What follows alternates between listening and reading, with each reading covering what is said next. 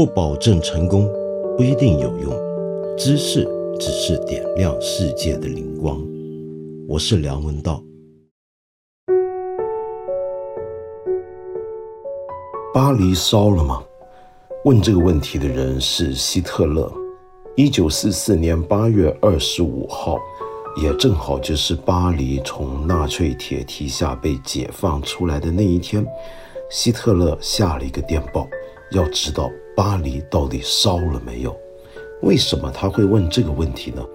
是因为当时诺曼底登陆，当盟军势如破竹的逐渐往德国方向推进的时候，当时希特勒就下定决心，要不惜一切代价来守住他心目中这个将要延续千年的第三帝国的欧洲大陆上的最大的战利品——巴黎。万一巴黎要是守不住呢？他的命令是。那就要把巴黎彻底变成一个废墟，让盟军得到这座城市，也感觉到自己一无所获，甚至觉得自己其实赢了这座城市，但却输掉了一切。为了要完成他的这个想法，他派出他心目中一个最能够忠实执行他使命的军官。也就是当时驻守巴黎德军的最高统帅迪特里希·冯·肖尔铁兹将军。这位将军呢，过去干事是有往绩的，擅长的正正是这类焦土政策。在东线对待苏联的战场上面，他实行过好几次这种让他的部队经过的地方寸土不留的战法。只不过那些都是一些小规模的围城战。或许是要摧毁一个工业重镇，或许是要毁灭掉一个农业产品的重要的集散地，但是这一次，希特勒要他毁掉的却是巴黎。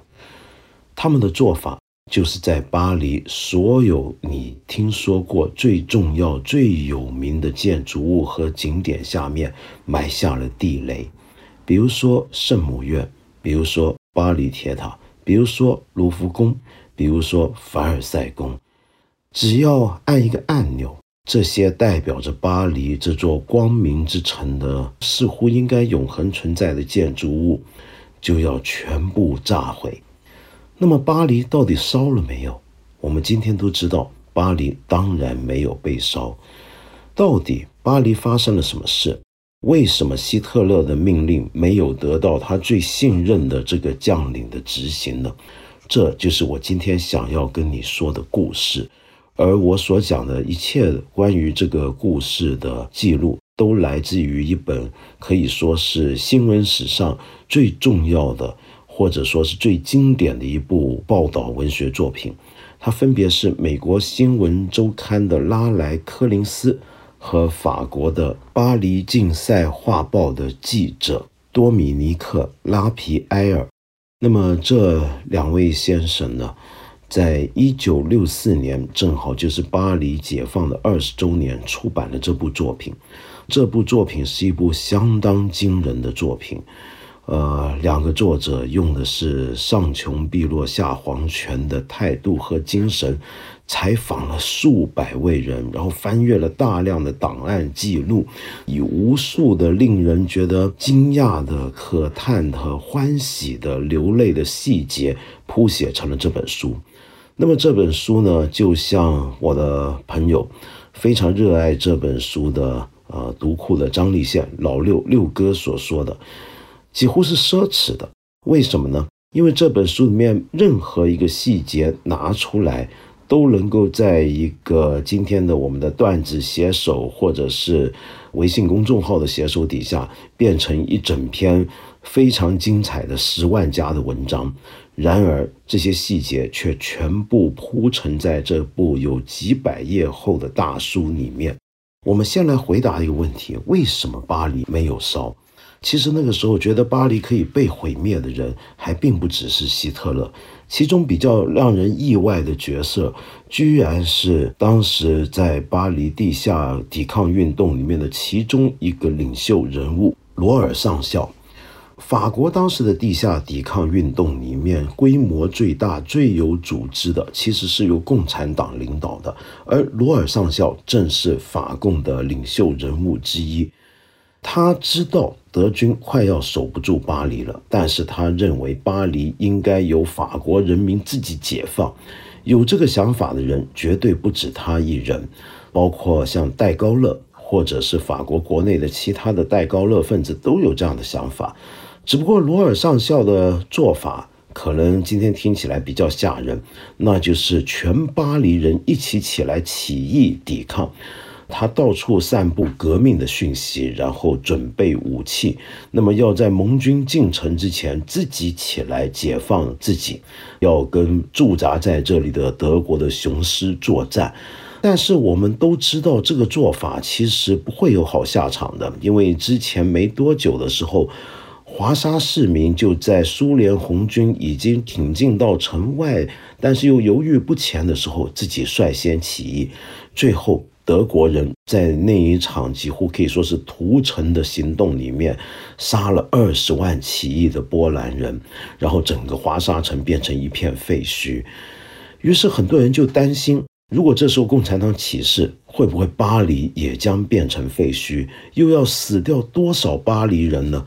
那么，罗尔上校认为，巴黎值得死掉二十万人，炸掉再多的古典的建筑，那些永恒的美景都不重要，重要的是，巴黎人必须自己起来，然后让战后的秩序由他所率领的共产党来领导。那么，也有人呢，知道了这些消息之前呢，是非常不愿意去解放巴黎的。比如说，盟军的统帅艾森豪威尔，为什么呢？理由很简单，他们的目标是要继续向德国挺进，不要特别绕路去巴黎，因为要进攻巴黎，他们觉得要付出代价，更重要的是要损耗很多珍贵的汽油，而且要维持住巴黎，恐怕要动用八个师的兵力。那么，以当时作战线上那么吃紧的情况下来讲，非常的不划算。于是，我们就看到了一个很奇特的张力，就是一方面是希特勒下令，就算整个城市毁灭，都要守住巴黎；一方面是蠢蠢欲动的地下抵抗人士，觉得无论如何要起义了。另一方面是偏偏这时候不愿进来的盟军，如果盟军路过巴黎而不进来，巴黎市民自己起来起义的话，那么我们今天就不会看到巴黎了。所以这时候就有很多重要的人物在中间周旋，包括，呃，后人已经忘记他名字的瑞典的当时这个中立国家住在巴黎的总领事诺尔丁，包括一些戴高乐派底下的一些的谍报头目以及戴高乐将军本人。然后我们看到的就是几方面的角力，命运的阴差阳错。终于促成最后盟军统帅决定还是要向巴黎挺进，尤其戴高乐将军本人基本上就已经策动了本来在艾森豪威尔底下率领的一支法国军队，要这支法国军队不顾一切，不要管艾森豪威尔这个联合司令部的命令了，自己带人先进巴黎。因此，我们可以说，最先救了巴黎的，其实是向巴黎挺进的盟军，因为他们的进入，使得原来罗尔上校要执行的那个可怕的起义策略失败了。那么，负责执行戴高乐将军命令的这个人呢，叫做雅克·菲利普·勒克莱尔。在他终于带着部队到了巴黎的时候，他成了巴黎的解放者。这真是历史的幸运的巧合。他的最后胜利的时刻，正好就要在他开始踏上回祖国首都征途时刻的四年后，一天不差，几乎一分钟都不差。法国军队进入巴黎的那一天，以及后来美国军人也先后赶到的那个时刻。在今天看来，是一个我们很难想象的状态。首先，全巴黎的人几乎都涌上街头，堵住了这些军人们吉普车、装甲车跟坦克的进路。然后他们跳上这些车里面，往车上塞东西。塞些什么东西呢？塞一些他们好像为了这一天准备了很多年的东西。四年来，他们偷偷的藏着一些香槟。把一些碎布组织成一些法国国旗。然后又藏了很多的鹅肝酱等等，这些四年来的日子里面，他们挨饿都不肯打开。他们相信会有这么一天的来临，然后这一天果然来了，他们就往窗口扔下去。一开始扔下去的是鲜花，后来没有花了，就开始扔萝卜，扔各种各样的蔬菜，把进城的这些的法国军人跟美国军人的车子上面丢满了一堆垃圾。当然。也有很多是好东西，比如说有这么一个美军上校，他事后点算，他的吉普车上面一路走过来多了四十七瓶香槟，更不要忘记巴黎那些姑娘，是不是？早在进城之前，有一些法国军人就已经在连夜的时候好好剃干净胡子，想办法弄到一条领带，或者把自己洗刷干净，因为他认为回到巴黎可不能够让巴黎那些女孩子笑话。结果进到城里面，他们满身污泥，然后脸上黑漆漆的，全是油渣。但是在那些巴黎女孩子心目中，他们是他们可能一辈子以来见过最帅的男人。有这么一个美国军人，那么他被无数的女人亲吻过之后，后来他的同袍们说，他的脸已经变成了一个苹果。满脸都是唇膏印，当时有些军官很担心自己的属下没有了纪律，于是，在晚上的时候要逼大家起床点算人数。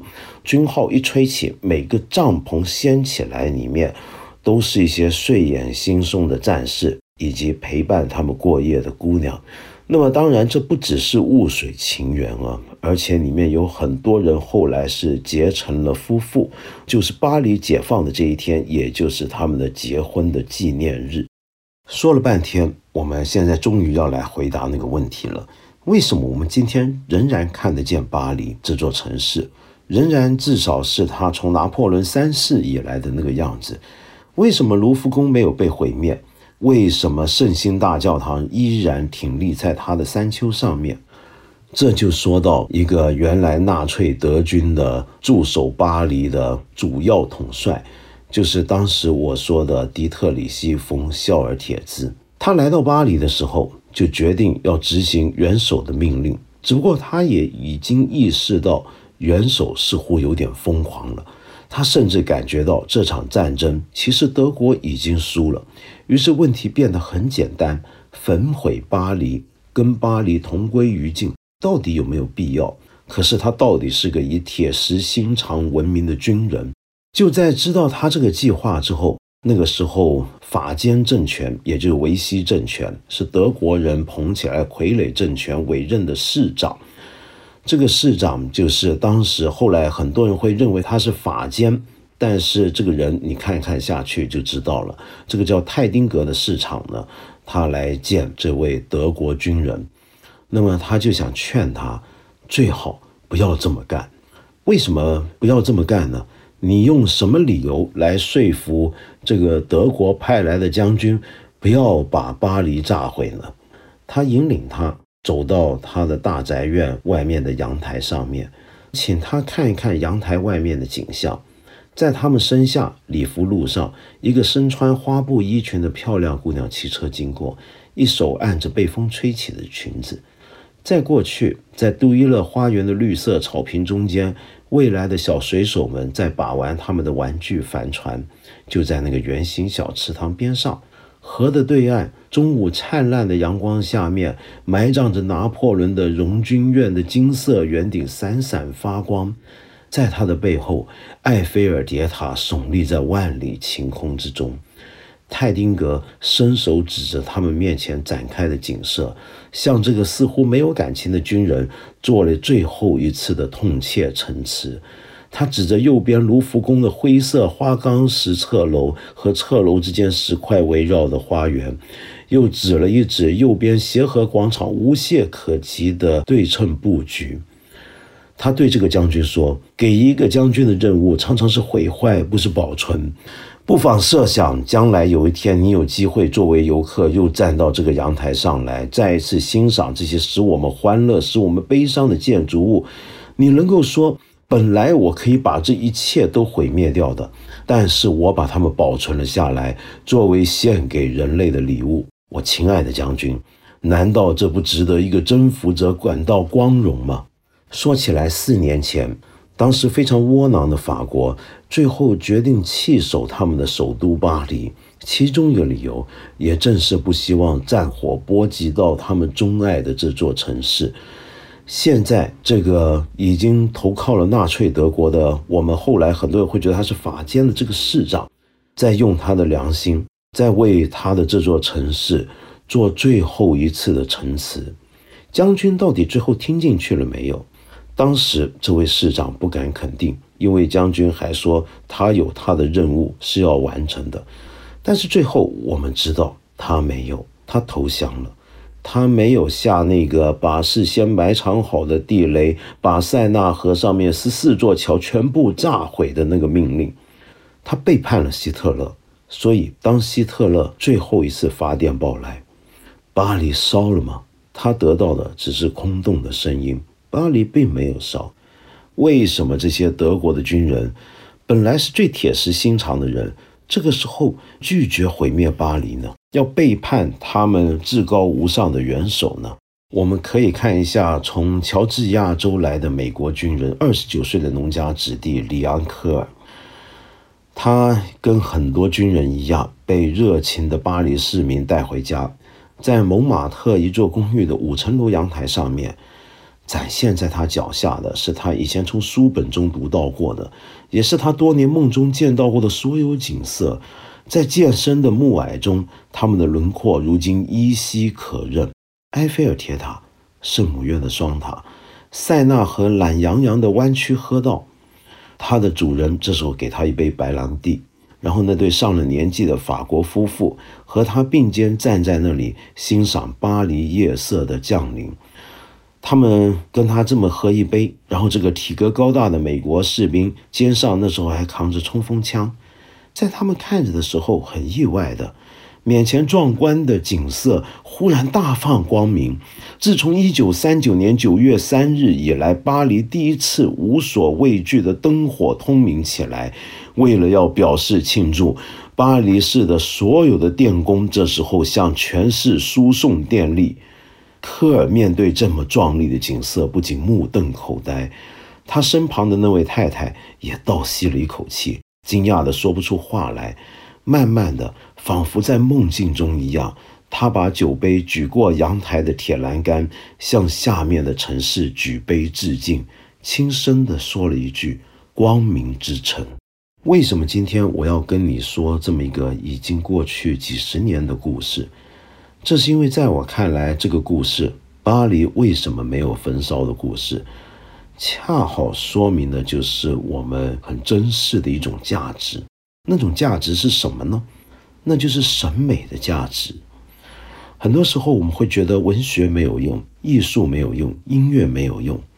我们觉得，我们应该要的是很多的金句。很多鼓励我们在人生上面爬过一个又一个坡道的成功学的秘籍，而文化跟艺术是没有意义的。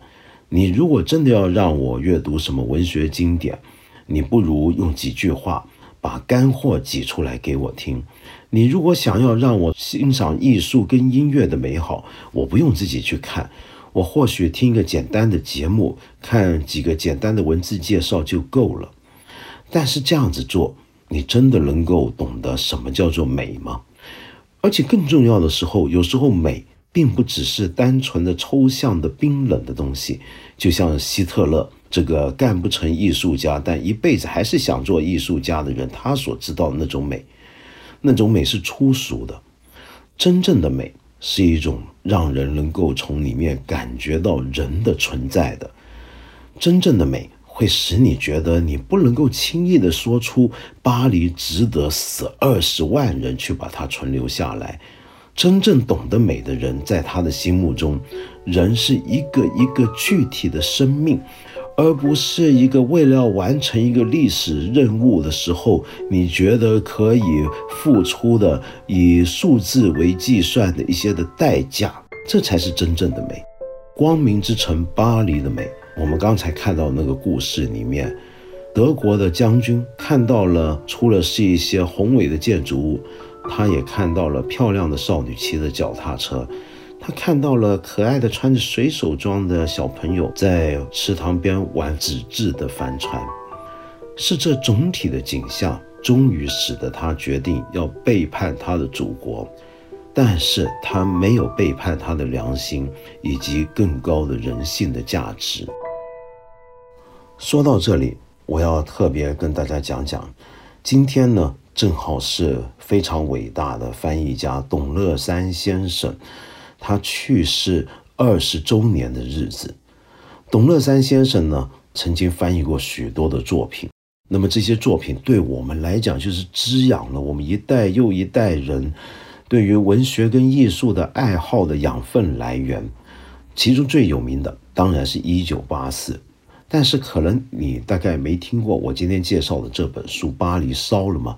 这本书正是董先生一生译著中的最后一本。那么我尤其要向大家推荐的呢，就是刚才我说到的老六六哥他主持的读库出的这个版本的《巴黎烧了吗》。看这本书的时候，不要忘记巴黎为什么没有烧背后的终极的答案，以及让我们逐渐能够懂得这种答案的很多你可能平常不太在意的人物，比如说董乐山先生。刚刚讲完董乐山先生，其实作为一个创作内容的人，怎么样可以保持自己的审美自觉，进而推广到一个道德自觉呢？正好我才参加过蜻蜓新推出的节目《编辑部的故事》，那么我跟他们做了一些的谈话，跟蜻蜓的编辑部，那么或许呢，你可以在那里面听到我跟他们一些讨论。同时，我也非常推荐大家关注蜻蜓这个新节目《编辑部的故事》。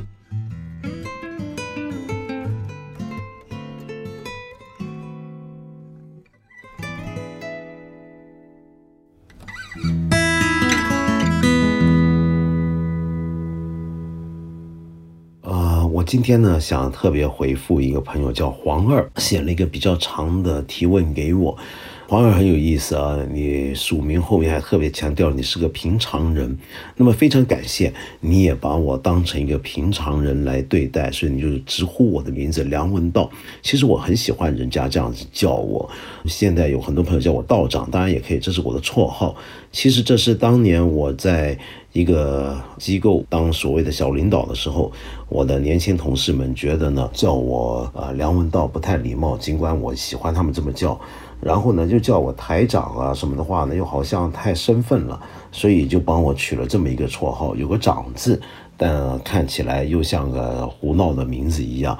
呃，OK，我回答你的问题啊，那你就写了一个比较长的一个故事，看起来像虚构的故事，但其实你是要问的是三个问题，透过那个故事，第一个就是喜欢看书跟好学生。或者严格意义上的各门成绩都是数一数二的，一定挂钩吗？那么我觉得当然不是。呃，我见过很多我的以前的同学，或者是现在看到年轻人，学校学习成绩非常好。但其实他们可能并不一定喜欢看书，他们可能喜欢的只是成绩好而已，或者甚至有时候他不是为了喜欢成绩好，而是因为他认为成绩好最后能够得到一些东西，比如说家长的赏识、老师的赞词，乃至于未来那个他们相信必然要来到的成功。那么，然后你又问到，呃，为什么挂科？会跟违纪摆在一起，那么挂科是不是真的很让人羞耻？为什么有的学校会认为挂科是属于一种违反纪律呢？你问我的话，我当然觉得不是啊。那么坦白讲，我本来不知道什么叫挂科，我是今天问过同事才知道，我对这个名词比较陌生，但我现在学懂了。呃，我虽然今天才懂这个名词，但是其实我是个挂科老手。我已经大概说过好几回了吧。我从初中一年级到高中三年级那六年里面，几乎没有一个学期不在全班倒数的三名。